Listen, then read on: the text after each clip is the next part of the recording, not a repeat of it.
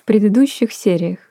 Я, если честно, никогда особо не хотела куда-то переезжать. Для меня иммиграция — это как раз тот самый план «Б». Ну, если я хочу быть редактором и заниматься текстами, то куда я поеду? Ну, у меня же семья, жена, дочка и собака еще вообще-то. Никита меня в какой-то момент разбудил в 6 утра. Говорит, нам нужно уезжать прямо сейчас. Я нашел билеты в Ереван за 100 тысяч. В итоге я пишу этот выпуск из Грузии. Ну, вот здесь я должен признаться тебе, Маш, я сейчас нахожусь в Риге. И это, конечно, ужасная ирония судьбы, потому что ты в Риге, а я в Тбилиси. Ты в Риге, а я в Тбилиси. План А закончился 24 февраля. Нам нужно реализовывать план Б. Заберите деньги. Привет, с вами подкаст «План Б». Здесь мы говорим о том, как тратить и зарабатывать деньги. Меня зовут Илья Иноземцев, и это наш новый третий сезон. А я Маша Долгопова. Ну вот, наконец-то мы адаптируем наш подкаст к новой реальности. Мы продолжаем обсуждать деньги. В первом сезоне мы говорили, как можно разбогатеть простому смертному. Во втором сезоне, как тратить деньги простому смертному. А в третьем... В третьем сезоне мы будем обсуждать где. Я подчеркну, где это лучше делать. И половину второго сезона мы делали для вас антикризисные бонусные выпуски, а в третьем сезоне решили не мелочиться и сделать вот такой вот целый антикризисный сезон. Мы все еще остаемся подкастом про деньги, и следующие 20 с чем-то эпизодов мы будем обсуждать с вами, героями и экспертами, то, сколько стоит жить в разных странах, где эти деньги вообще лучше зарабатывать и тратить. А также, лично я очень на это надеюсь, мы поймем, как выбрать страну, которая подойдет тебе лучше всего. В общем, я объявляю третий сезон про осознанную миграцию открытым. Давай вот представим, что прямо сейчас мы начинаем выбирать себе страну для иммиграции, и вот есть целый мир, Кажется, чтобы начать, нам нужна какая-то зацепка. У нас, кстати, был уже в первом сезоне один выпуск про миграцию. Мы рассматривали иммиграцию как способ разбогатеть, и мы смотрели, куда чаще всего уезжают россияне. И кажется, что самые исторически популярные направления среди наших соотечественников — это отличная зацепка. Давай вспомним эту статистику. Я просто смотрел статистику и удивился, что больше всего жители России хотят переехать на удивление в Канаду. Это странно. Никогда этого не понимала. Ну, может быть, из-за климата. Мне кажется, какая-то репутация Канады им не дает покоя и березы. Клен еще, может быть. Ну, короче, климат, клен, э, сиропы, вот это вот все. Да, а второе и третье место это США и Германия, соответственно. Знаешь, Маша, я хочу добавить только одну деталь ко времени. Теперь, когда ты пишешь в Гугле «куда», то второй запрос звучит Куда бежать из России 2022? Такая вот примета. Теперь основные направления — это страны, куда не требуется виза, а то и вовсе загранпаспорт не нужен. И сейчас среди россиян популярны Казахстан, Турция, Армения, Грузия и Узбекистан. Знаешь, вообще, когда я все это слышу, то мне приходят э, в голову мысли, которые, наверное, не лучшее, что можно сказать в первом выпуске сезона про иммиграцию. Но вот, честно говоря, я просто закипаю. Ну, то есть мне кажется, что мы с тобой, как представители поколения миллениалов, были довольно сильно ориентированы на так называемый Запад. И всегда, когда мы думали про отпуск или возможность где-то пожить, то мы всегда в первую очередь думали про Европу и другие развитые страны. А Турцию рассматривали скорее как вариант, когда у нас денег на Европу было недостаточно, или мы не могли себе позволить какой-то очень долгий отпуск. Я этим летом получила довольно травматичный опыт.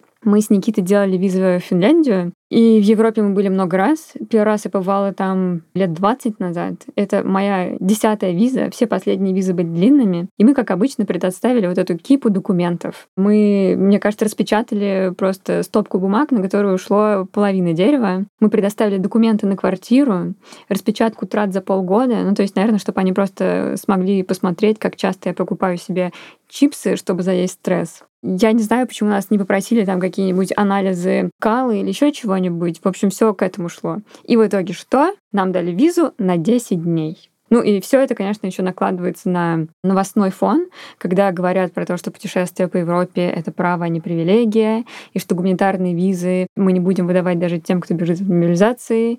И я приехала в Грузию, в которой даже несмотря на всю тяжелую историю между странами, россияне здесь могут находиться 365 дней в году без всякой легализации. И то есть это как надо сильно хотеть и быть уверенным в своем решении, чтобы сейчас ехать в Европу, а не в Грузию. Ты знаешь, я хочу как-то снизить градус, но я вот думаю, когда я снижаю градус, то мне обязательно нужно расшаркиваться по поводу своих привилегий. Мне кажется, я так часто это делаю в подкасте, что нужен уже, знаешь, вести какую-то рубрику. Плашка как про инагента, да, только плашка про привилегии. Наш редактор запретил это говорить. Но я, знаешь, я все равно сделаю такую плашку привилегии цисгендерного белого мужика с женой из Европы. Я хочу верить в то, что это какой-то луч света в темном царстве немножко пробивается. У меня был опыт такой, что я запросил в миграционной службе в Латвии визу на несколько месяцев, так как у меня истекали положенные 90 дней пребывания в шенгенской зоне.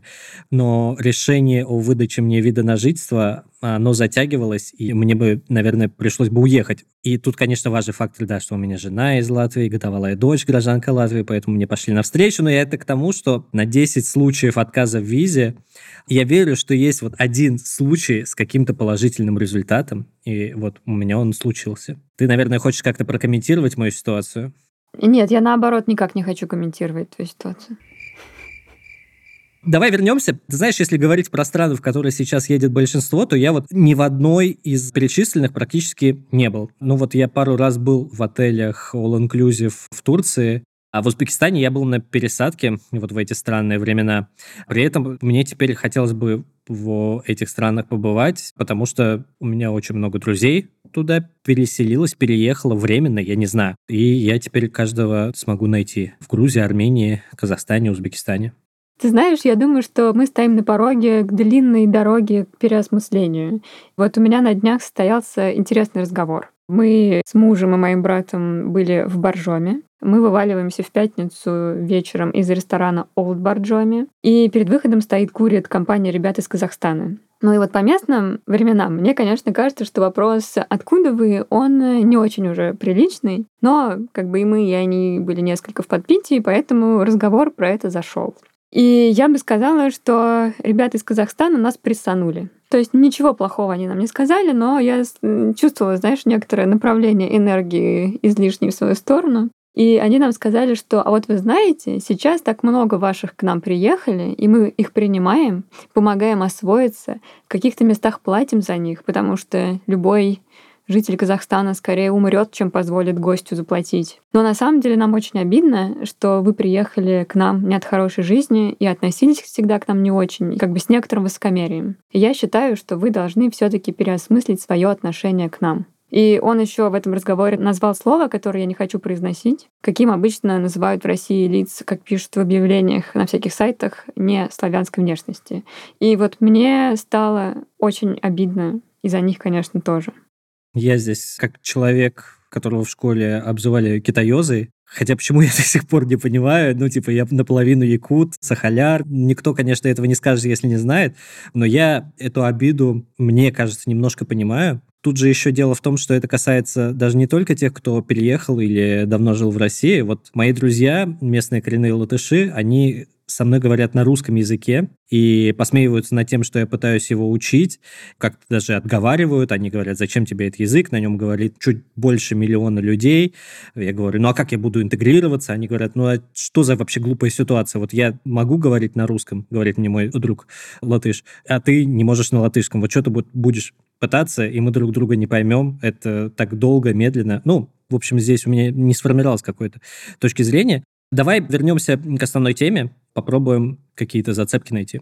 В общем, мое предложение здесь — выбирать лучшую страну для переезда, исходя из новой реальности, не зацикливаясь на одной Германии, которая раньше и правда казалась лично мне одним из лучших вариантов, а смотреть шире. Хотя, конечно, безусловно, Германию тоже интересно отдельно изучить. Кстати, по поводу статистики, куда уезжают россияне, в 2019 году, то есть еще в прекрасные доковидные времена, так давно и беззаботно это было, знаешь, журналисты выяснили, что данные Росстата занижаются в разы это измерили, просто сравнив статистику по различным странам, типа сколько россиян переехало в каждую страну, и статистику уехавших в Росстате.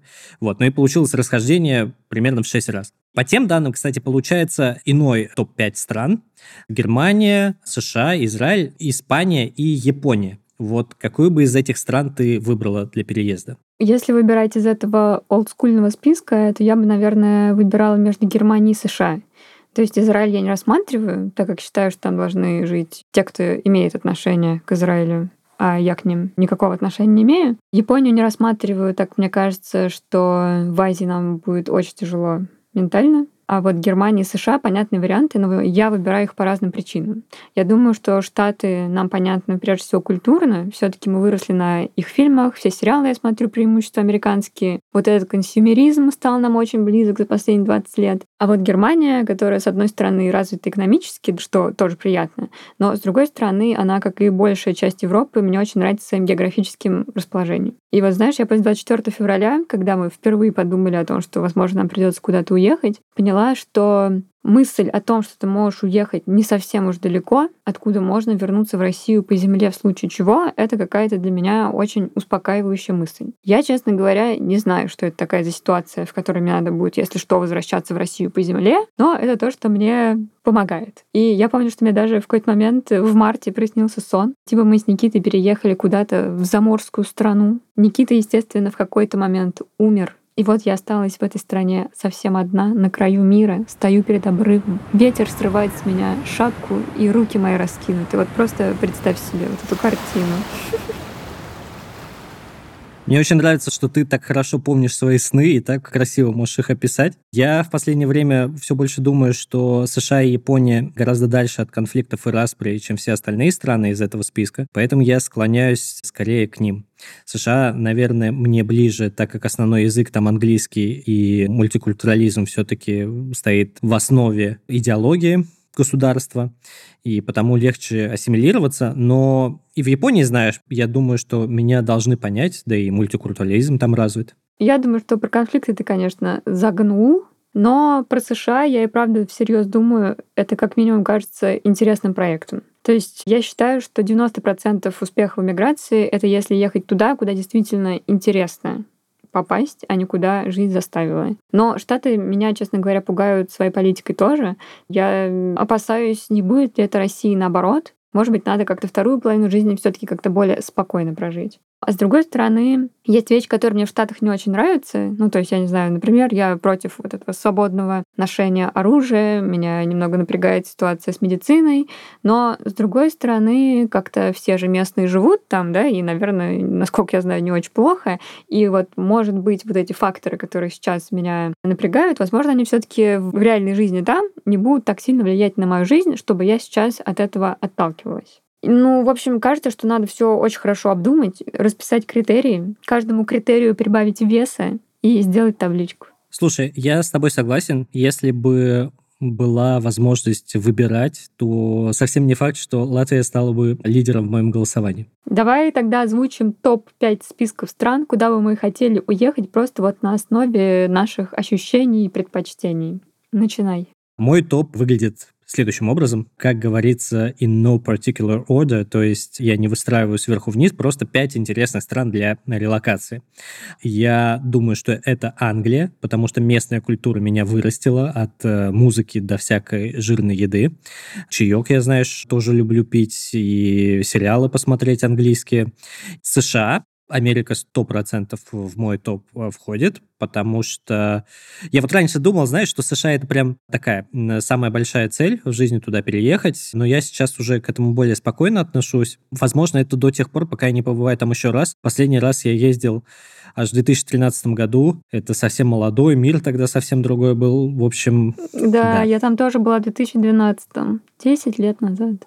Франция. Тут просто я знаю французский, я был в Париже много раз, там легко интегрироваться. Ну, я понимаю, как. Там я смогу почувствовать себя своим, я думаю. Швейцария, вот это вот для меня это просто бомба. Я нигде не видел настолько продуманного государства, где все еще сделано для людей. При этом это как бы не совсем и государство, потому что это конфедерация, там, и они все время сохраняют нейтралитет, э, все время такие отдельно обособленные. И мне кажется, что все остальные страны, они просто равняются на Швейцарию с точки зрения комфорта и того, как там все устроено. Главный минус для меня Швейцарии это, что там адово дорого. Но это вообще не секрет, конечно. Это что-то, что так сбивает спесь. Япония. Я записал Японию, потому что я подумал, что нет стран азиатского региона, а Япония, ну, такая для меня самая очевидная. Южная Корея, наверное, вот где-то рядом, очень близко к Японии, но, наверное, не настолько.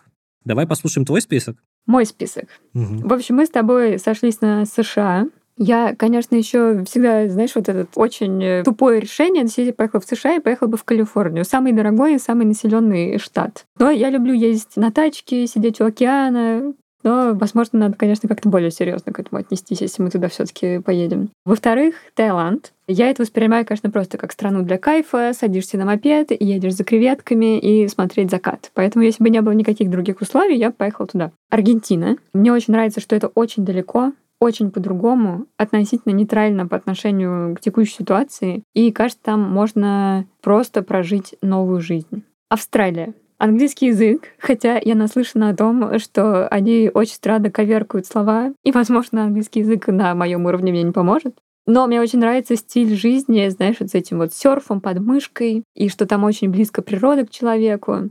Но вот ее дальность пугает меня почему-то еще больше, чем аргентинская. И это, конечно, что-то иррациональное, потому что мне кажется, что они ну, примерно от нас равны удалены. А на пятом месте, наверное, возьму все-таки Португалию, потому что это Европа, она как-то мне понятна, я была там столько раз, э, пусть и за неделю, но вот можно приехать по земле. А еще есть океан, и говорят, что местные хорошо знают английский. И еще, насколько я знаю, там образовался вот некий IT-кластер.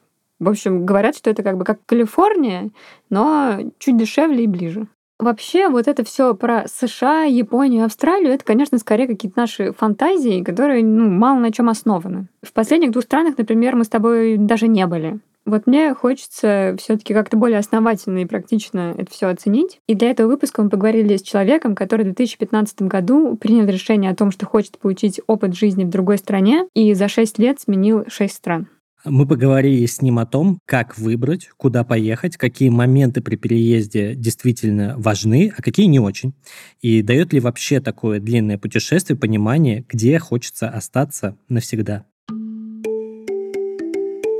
за границей она приучает быть максимально аккуратным, э, максимально собранным. Вы не можете себе позволить какую-то расслабленность. Это делает вас более эффективным человеком, более эффективной личностью. Это читатель Тинькофф журнала Юрий Рузавин.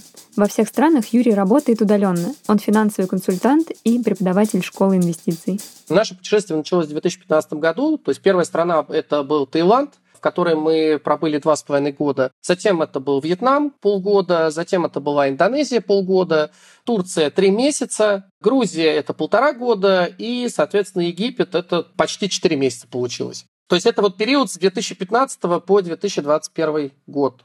Шесть лет мы перемещались, Направление достаточно просто выбирается. У нас должно быть, во всяком случае, понимание, в какую страну мы можем поехать с точки зрения наших доходов и наших расходов. Да? То есть стоимость жизни, она, безусловно, выходит здесь на первый план. И в мире существует несколько градаций стран. Да, если вот вообще весь земной шар взять, то у нас есть low-cost направление, у нас есть middle cost, у нас есть high cost, и, наверное, у нас есть такой премиальный уровень, там буквально несколько стран, типа Швейцария, типа Гонконга, в которые среднестатистический гражданин России, наверное, подумает много раз, прежде чем релацироваться. Плюс ко всему здесь немаловажным фактором является желание человека, который отправляется в эмиграцию, претендовать на какой-то статус на месте, то есть хочет ли он получить ВНЖ, хочет ли он ПМЖ или гражданство претендовать, есть ли варианты с работой, что с безопасностью, что с образованием, если есть дети, что со здоровьем и климат. В Европе я, безусловно, бывал, но бывал как турист. Я достаточно большое количество стран объездил. Это и Центральная Европа, и Южная Европа, и берег Европы. То есть это Португалия, Испания, Италия. Я присматривался просто к этим странам, опять же, с точки зрения релокации.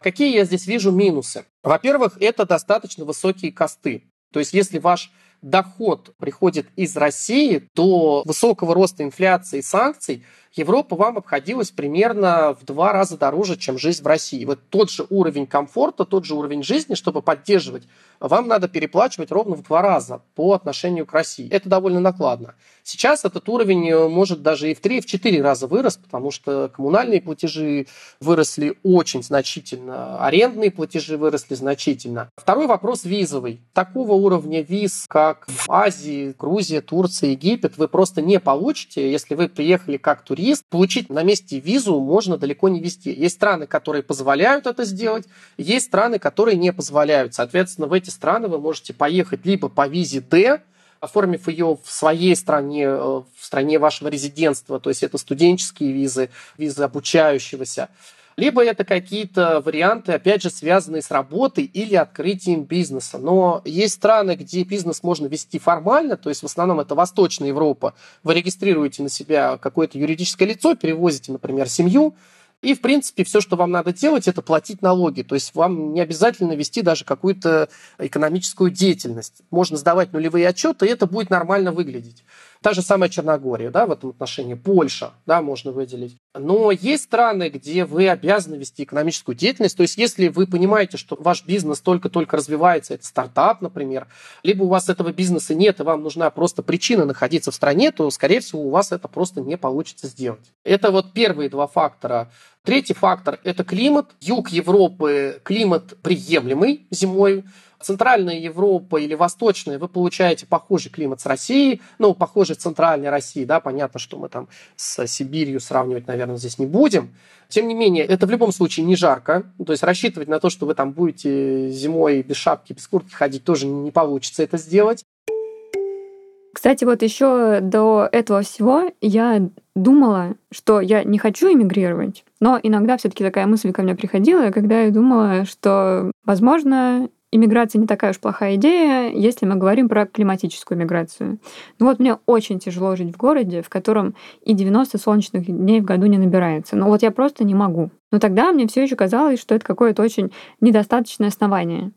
Мы рождены страдать, и как бы можно уж потерпеть эту реагентную жишку под ногами. Ну и как бы бонусов действительно много. Как бы Москва была супер развитым городом, у меня здесь хорошая карьера, для меня очень важно находиться в моей языковой среде, рядом с родственниками. Но теперь, когда я подумала, что оснований того, чтобы попробовать миграцию стало более чем достаточно, я решила изучить вопросик более основательно. И вот я слышала что-то такое про холодные полы в Европе зимой и дорогое отопление. Выяснила, что на юге Европы может быть ночью 5-10 градусов, при этом дома действительно плохо утеплены. То есть там вот эта вот леденющая плитка на полу — это как бы правда. В Европу я ездила, естественно, в основном летом. А еще у них как бы одностворчатые окна, ну, если там мы говорим, например, про какую-нибудь Испанию, они как бы зачастую греются кондиционером на тепло. Ну и то есть как бы понятно, сколько это стоит. И вот я решила сделать великий запрос в интернет, где в мире есть центральное отопление. И вот, если я все правильно поняла, то центрального отопления в нашем понимании нет нигде.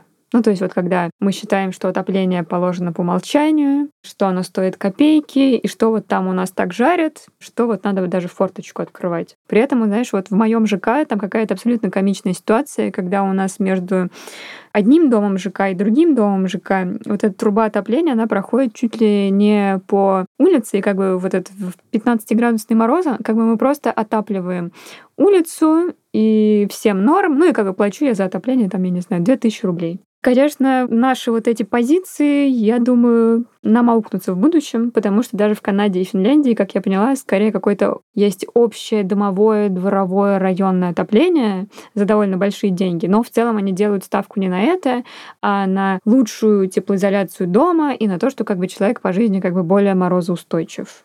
Я вот наоборот думаю, что если уж Россия единственная страна с центральным отоплением, то, может быть, это как-то не очень ок ты так вот рассказываешь какие-то вещи, которые звучат для меня как э, такие страшилки. У нас вот, не знаю, живем в Риге, у нас э, стеклопакеты, а до минусовой температуры я, правда, еще не застал, но мы живем в вполне новом доме, и у нас все нормально греет, никакой ледяной плитки нет. Я знаю, что у многих в домах здесь в Риге стоят камины, и профессия трубочиста в странах Балтии, она довольно востребована, но в нашем случае этого нет. Я знаю там других людей, у которых этого нет. И сейчас еще, знаешь, серое небо такое за окном, температура до 10 градусов в ноябре, все это терпимо, потому что это знакомо, и наоборот, знаешь, я даже рад, что как-то не врубили на полное отопление, как было в Москве когда такая вот погода вроде бы теплая, но при этом топит так, что приходится форточки реально открывать, и ну, какой-то вот возникает разрыв шаблона. С другой стороны, это, конечно, как-то тупо звучит. Вот это вот, вы знаете, мы не стали эмигрировать, потому что вот центральное отопление. Теперь я просто думаю, что куда бы я ни поехала, такому мерзляку, как я, надо готовить просто много денег на обогрев себя. Поэтому мы спросили у Юрия, сколько вообще стоит релокация и финансовую подушку какого размера стоит готовить. Здесь в первую очередь надо понять, в каком статусе вы в эту страну приезжаете, и отсюда уже планировать свой бюджет. Потому что если вы туда приезжаете всерьез и надолго, то вы перевозите действительно весь свой дом. Конечно, Европа здесь, она намного ближе, и локация в этом отношении обходится вам дешевле. То есть вы находите транспортную компанию, которая вам это все упаковывает, перевозит, на месте вы распаковываете, это одни деньги. В Азию все это перевести намного дороже, потому что все это приходится перевозить исключительно через авиа. Обходится вам это ваш билет, который вы на себя покупаете, примерно можно умножить в несколько раз, в зависимости от того, сколько у вас вещей. Изначально вы туда, конечно, можете приехать с несколькими чемоданами, да, буквально, а потом уже эти вещи приобретать на месте. То есть вести с собой, например, какую-то одежду в ту же самую Азию вообще никакого смысла. В часть стран Европы тоже никакого смысла. Зачастую вы купите на месте все, что вам нужно, гораздо дешевле, чем вы будете эти вещи вести. И здесь надо четко понять, будете ли вы пользоваться услугами людей, которые помогут вам с первичным размещением, оформлением и так далее. То есть я рекомендовал бы это делать, несмотря на то, что многие пытаются на этом экономить. То есть я бы точно не стал экономить, сразу бы определился с человеком, который поможет с арендой жилья, который поможет с заполнением документов, вообще с прохождением вот этого пути, чтобы вы не теряли свое время и гораздо большие деньги на то, чтобы все вот эти вот моменты урегулировать. Что делали мы? То есть есть э, несколько сразу способов, как вообще арендовать жилье. Они по разным странам отличаются. То есть если мы говорим, например, про Таиланд, то в Таиланде уместно просто ездить по улицам и смотреть дома. То есть на многих домах висят таблички rent, for sale, если вы хотите там приобрести вдруг и так далее. То есть вы просто заезжаете в дом, общаетесь с хозяевами, договариваетесь, переезжаете. То есть услугами риэлтора, в принципе, вы можете там не пользоваться. Если говорить, например, про Вьетнам, там это не распространено. То есть там надо находить риэлтора, либо там надо находить специальные группы Facebook. Вот за границей это про Facebook. То есть можно забыть сразу про Telegram, WhatsApp э, и какой-нибудь ВКонтакте. Это все там не работает. Исключительно Facebook. По-другому это просто невозможно сделать. Где вы находите э, либо риэлтора, либо находите непосредственно сразу хозяина, либо пользоваться услугами агрегаторов, таких как Airbnb, Agda, ну и так далее. Но это жилье вы арендуете на какое-то время, то есть жить там постоянно достаточно накладно. Если вы можете арендовать там жилье, к примеру, в Таиланде по текущему курсу за 200 долларов, это будет, в принципе, хорошее жилье, хорошего уровня, вы можете снять дом целый, одноэтажный, с несколькими комнатами, то то же самое, снятое через Airbnb, вам может обойтись два раза дороже. Не говоря уже о Бали, где принято просто сдавать все виллами. То есть там традиционных квартир там просто нет, да, таких вот, как мы привыкли. Хотя в некоторых странах такие квартиры есть. В Грузии никаких проблем, в Грузии шикарные квартиры можно снять. Вот в Москве еще такие поискать надо. Вьетнам это про квартиры. Ну, мы говорим про юг Вьетнама, типа Нянчанг. Европа, естественно, это квартиры. Египет это в основном тоже домики, квартир там нету просто-напросто. Что касается денег, естественно, необходимо взять с собой некую подушку да, на первое время. То есть уровень релокации рассчитывать надо на вот первые несколько месяцев. Это вне зависимости от страны на одного человека не менее чем ориентировочно 700-800 долларов вот не менее чем. То есть чем больше людей, тем вам это дешевле. Если вы вместе проживаете, то это будет дешевле, естественно. Дальше, когда вы уже освоитесь и поймете правила игры, будете жить как местные, там, питаться как местные и так далее, вам это будет уже обходиться все дешевле и дешевле. Рассчитывать я бы рекомендовал все-таки на косты в тысячу долларов на человека, я понимаю, что это там может звучать как-то избыточно, да, кто-то скажет, а я в России, там, не знаю, на 500 живу, на 300 живу и так далее, если мы говорим про доллар. Но поверьте, за границей у вас так жить, скорее всего, не получится. Либо вам придется спуститься на более низкий уровень, который вам, скорее всего, не понравится. Человек, естественно, проживая в своей стране, может себе позволить убытки, может позволить себе там где-то что-то потерпеть, пересидеть и так далее. За границей у вас это не получится сделать. За границей вы не сможете резко сократить свои расходы до уровня, на котором вы можете жить. Поэтому доход должен быть относительно постоянный. Самый главный момент сейчас это, безусловно, финансовый, потому что Помимо инфляции, это еще и достаточно высокая безработица, причем она высокая по всему миру. Это нельзя сказать, что в какой-то стране она там низкая, а вот в какой-то супер высокая. То есть она высокая вообще везде. Особенно в странах, так называемых low-cost странах. Найти на месте работу скорее всего, просто не получится. Безработица у местных жителей выше 10%. Если вы ее даже найдете, то заработная плата вас, скорее всего, не только не порадует, но и не позволит вам в этой стране длительное время находиться. То есть вы будете получать меньше, чем будут ваши расходы просто-напросто. Потому что местные жители получают зарплату, скорее всего, не тратят ее на аренду. Ну, как минимум.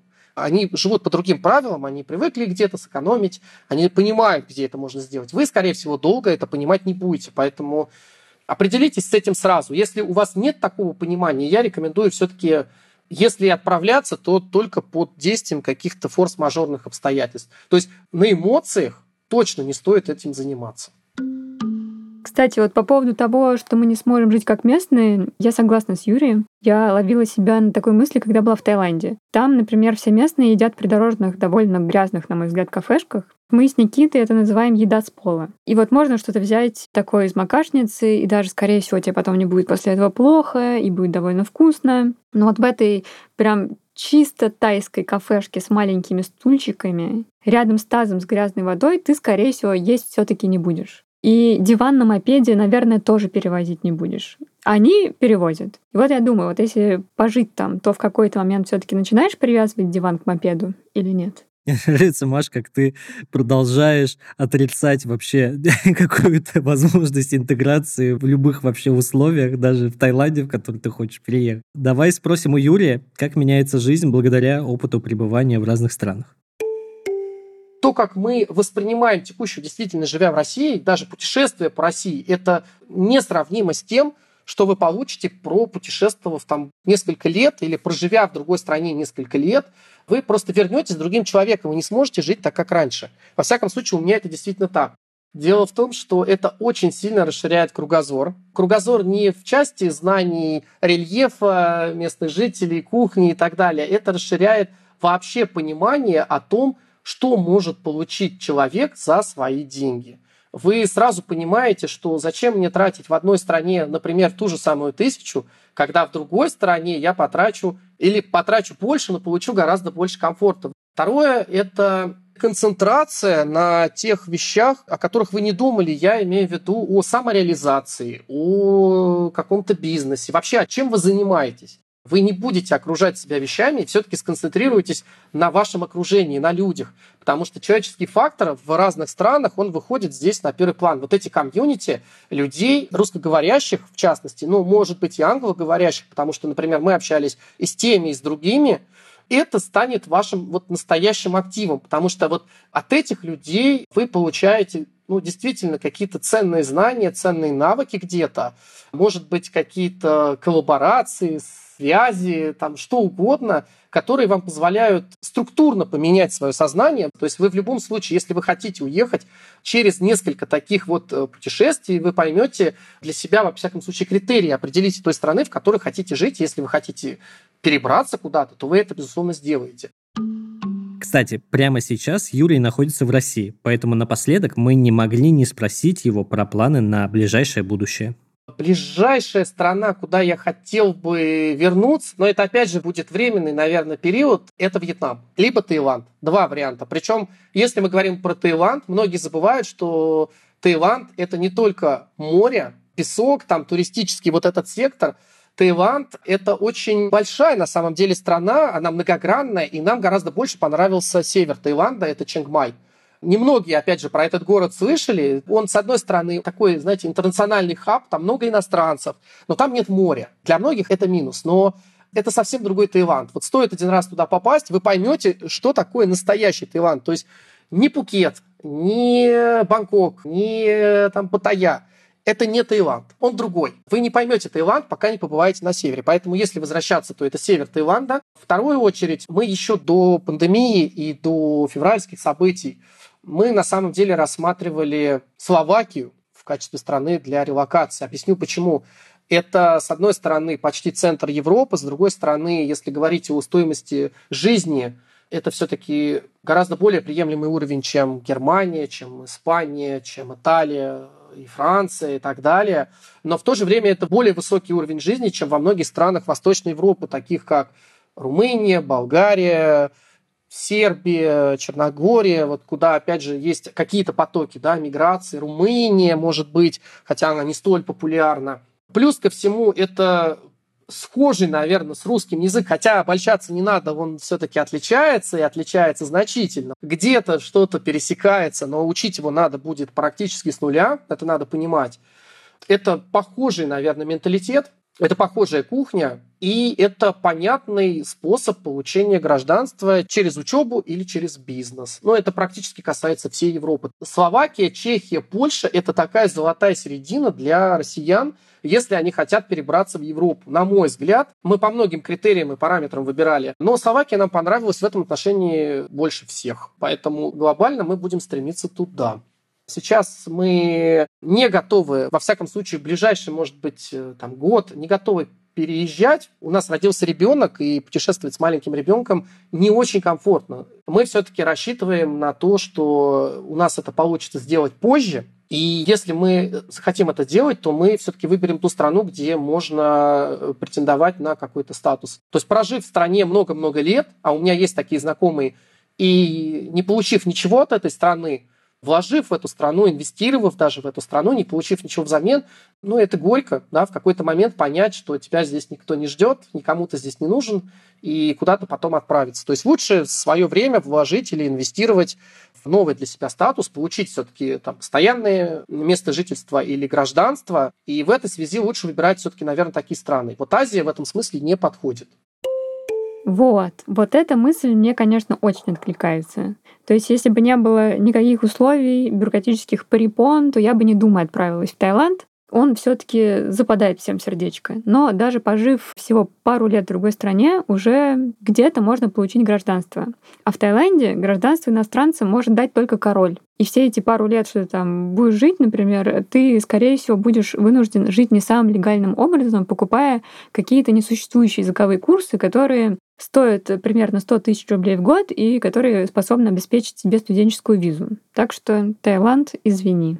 Давай добавим теперь системный подход того, как выбрать страну. Вот есть ряд ресурсов, которые собирают данные мировых исследований о том или ином критерии, который важен при переезде. Один из таких ресурсов — это сайт countryrank.org. В нем множество критериев. Вот сейчас я все и перечислю. Свобода, образование, здоровье, путешествие, армия, безопасность, демография, труд, экономика, налоги и вот эта вот, знаешь, секция, куда забрасывают все, что не подошло ко всему остальному, которая называется «Общее». Еще на этом же сайте можно по странам смотреть, э, где какая страна находится в рейтинге по перечисленным факторам. Я, кстати, еще весной сделала для себя набросок таблички. Правда, я далеко как-то с ней не зашла, но вот начало было положено, и пункты там такие. Климат, налоги, язык, легкая легализация, возможность получить гражданство, море и природа, движ и мое последнее любимое — близость к России, естественно. Причем и дальность, и близость может расцениваться как и плохо, и хорошо в зависимости, в общем, от ситуации. Что я в дальнейшем поняла, для меня довольно важно иметь возможность получить второе гражданство, не отказываясь от российского. все таки я как бы люблю нашу страну, и знаю, что граждане — это не равно политике. И я не готова через 10 лет получать визу, чтобы прикоснуться к любимым березкам. Ну и вообще я не уверена, что можно быть уверенным, что еще там лет через 20 страна, в которую ты переехал, не слетит с катушек и не устроит что-то такое. Поэтому как бы всегда хочется иметь какой-то выбор и не отрезать себе пути отступления, если что. Поэтому теперь я всегда первым делом проверяю, допускает ли рассматриваемая мной страна двойное гражданство. И вот, например, поэтому Германия отпадает, потому что не разрешает можно еще посмотреть рейтинг так называемой силы паспорта. Есть множество сайтов. Один из uh, таких сайтов, например, Паспорт Индекс. Кстати, вот эти вот все сайты, они достаточно разную информацию дают, но давай я вот зацеплюсь за Паспорт Индекс, потому что там есть ранжирование, исходя из того, гражданство какой страны позволяет тебе посетить больше всего стран. Мне кажется, это достаточно важный критерий. Mm-hmm. Вот российский паспорт, например, в этом рейтинге находится на 40 месте из 95. На первом месте Объединенные Арабские Эмираты, потом масса европейских стран, таких как Германия, Дания, Финляндия, Швеция и, например, Южная Корея, Соединенные Штаты Америки, Новая Зеландия. Латвия, кстати, на шестом месте. Я думаю, что это, знаешь, такой чит-код. Если страна находится в Европейском Союзе, в Европейском Союзе достаточно, ну, как бы много стран, я не помню точное число, да, но у тебя как бы есть э, возможность с европейским паспортом почти по всем этим странам разъезжать. Ну, учитывая, что получение очередного шенгена доставило мне столько боли, возможность путешествовать по миру вот без этого всего, оно для меня важно. И путешествовать я обожаю. То есть для меня критерий — это еще возможность получить хороший паспорт быстро, а не через 10 лет жизни в стране. Потому что даже если ты получаешь, например, ВНЖ США, то для того, чтобы поехать в Европу, все равно нужно оформлять шенген по всем вот этим обычным способам. Кстати, ты знаешь, я смотрела немножко другой рейтинг стран, и там какой-то другой список. То есть в одном рейтинге, например, Люксембург на первом месте, там можно посетить с его паспортом 189 стран. А в другом списке, кажется, на первом месте то ли Япония, то ли Южная Корея. Но в целом там, конечно, они примерно одинаковые. Если мы говорим там 189 стран и 108 стран, то, скорее всего, какие-то страны им будет не так легко, например, съездить в Пакистан или в Новую Гвинею. Надо прям взять какие-то паспорта и сравнить по тем странам, куда бы вы хотели ездить, и, скорее всего, станет понятно, что прям такой уж супер разницы между паспортами, которые там попали там в первую пятерку и во вторую пятерку, как бы особо нету. Для меня паспорт, наверное, не имеет такое решающее значение. Для меня важнее всего те критерии, которые рассматриваются все-таки на уровне государства. И для меня это, ну, наверное, экономика и налоги. Вот по экономике есть исследования наиболее богатых стран, исходя из процента ВВП. Процент ВВП, да, он э, рассчитывается исходя из э, населения, да, то есть сколько людей проживает в стране. Соответственно, чем меньше страна, тем там ВВП на душу он выше. То есть в топе там этого рейтинга есть Монако, но это же очень маленькое государство, и поэтому ВВП там крайне высокий на душу человека. И здесь я готов обратиться к исследованию Нумбео с индексом доступности цен, где можно увидеть, где дешевле всего жить. И там лидер Пакистан, потом Шри-Ланка, Индия, Ливия. Честно говоря, вот это мне тоже не внушает оптимизм, потому что некоторые страны с режимом политическим авторитаризма, э, я это насмотрелся, спасибо, нет. В Европе это Косово, Беларусь, ну, тоже, знаешь, как-то тоже не очень как-то прельщает. Опять-таки, потому что есть страны с авторитарным политическим режимом. Я буду исходить из логики того, где лучше всего с налогами. И вот есть рейтинг, так называемый Международный индекс налоговой конкурентоспособности. И там в топе Эстония, Латвия. Во второй стране я живу, в первой мои друзья. Моя любимая Швейцария там на четвертом месте, поэтому, кажется, вот здесь вот что-то сходится. На правах душнилы спрошу, а вот это лучше всего с налогами, это что значит в твоем понимании? Мне, кстати, интересно, э, что это значит в твоем понимании, потому что в моем понимании это невысокий подоходный налог, отсутствие, может быть, прогрессивной ставки. И если говорить о бизнесе, то низкий корпоративный налог. Угу.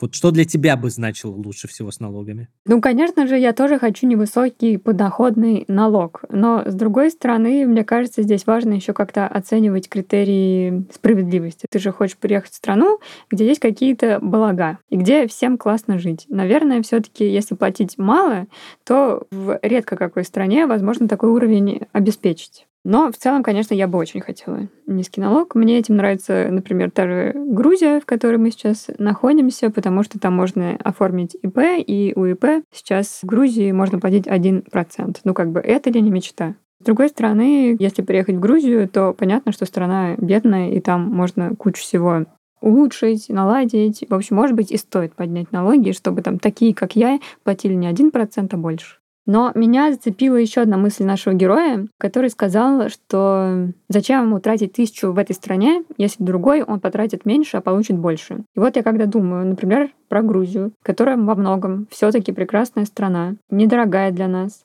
и, например, про Португалию, которая давно перестала быть недорогой. И кажется, ну я не считала, но вот по каким-то поверхностным прикидкам, мне кажется, что жить там будет в 2-3 раза дороже, чем в Грузии. И вот я думаю, а точно ли мне там будет в 2-3 раза лучше? Что они там мне могут такого дать взамен, что я за базовые вещи вот сейчас буду переплачивать несколько раз? Я с тобой согласен, тем более, что я вот смотрел, как люди со специальностью, которые вроде как невысоко оплачиваются, если смотреть на глобальные показатели на рынке, типа сфера обслуживания, менеджеры среднего звена легкой промышленности, механики и так далее. Если они живут в так называемых дорогих странах, то вот у них все нормально, Поэтому почему у меня не должно так быть? Когда я говорю, у них все нормально, то у них там они позволяют себе жилье с хорошим метражом, у них есть доступ к классным продуктам питания. Кстати, вот продукты питания, мне кажется, знаешь, в 2-3 раза, если ты переплатишь, то там действительно во многих европейских странах, мне кажется, это будет соответствовать. Скажи, это знаешь вкуснейшим грузинским помидором за копейки. Да, но в Португалии за копейки точно такой же помидор ты съешь, и он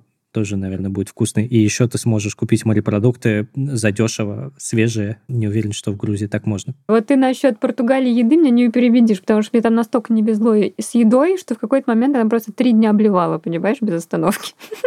Ладно, в общем, мне кажется, что после этого обсуждения нарисовалась некая поляризация мнений в нашем подкасте, традиционная. И кажется, я в этом сезоне буду топить за low-cost направление, а ты за high-cost. Пожалуй, так. И ты такая, знаешь, Ryanair, EasyJet, а я, ну, какая-то нормальная авиалиния. Неприятно мне, конечно, как феминистки все это слушать. Но ладно, посмотрим, что будет в конце сезона. Это был первый выпуск нового сезона подкаста «План Б». Ждем ваших лайков и комментариев на всех подкаст-платформах. Ждем страны, рассказы о которых вы хотели бы услышать в следующих выпусках. И мы очень ждем ваши рассказы, если вы куда-то переехали и готовы поделиться этим опытом. Пишите нам по адресу подкаст собака ру. Меня зовут Илья Иноземцев. А я Марта Долгополова. Спасибо всем большое, что слушали. Пока. Пока.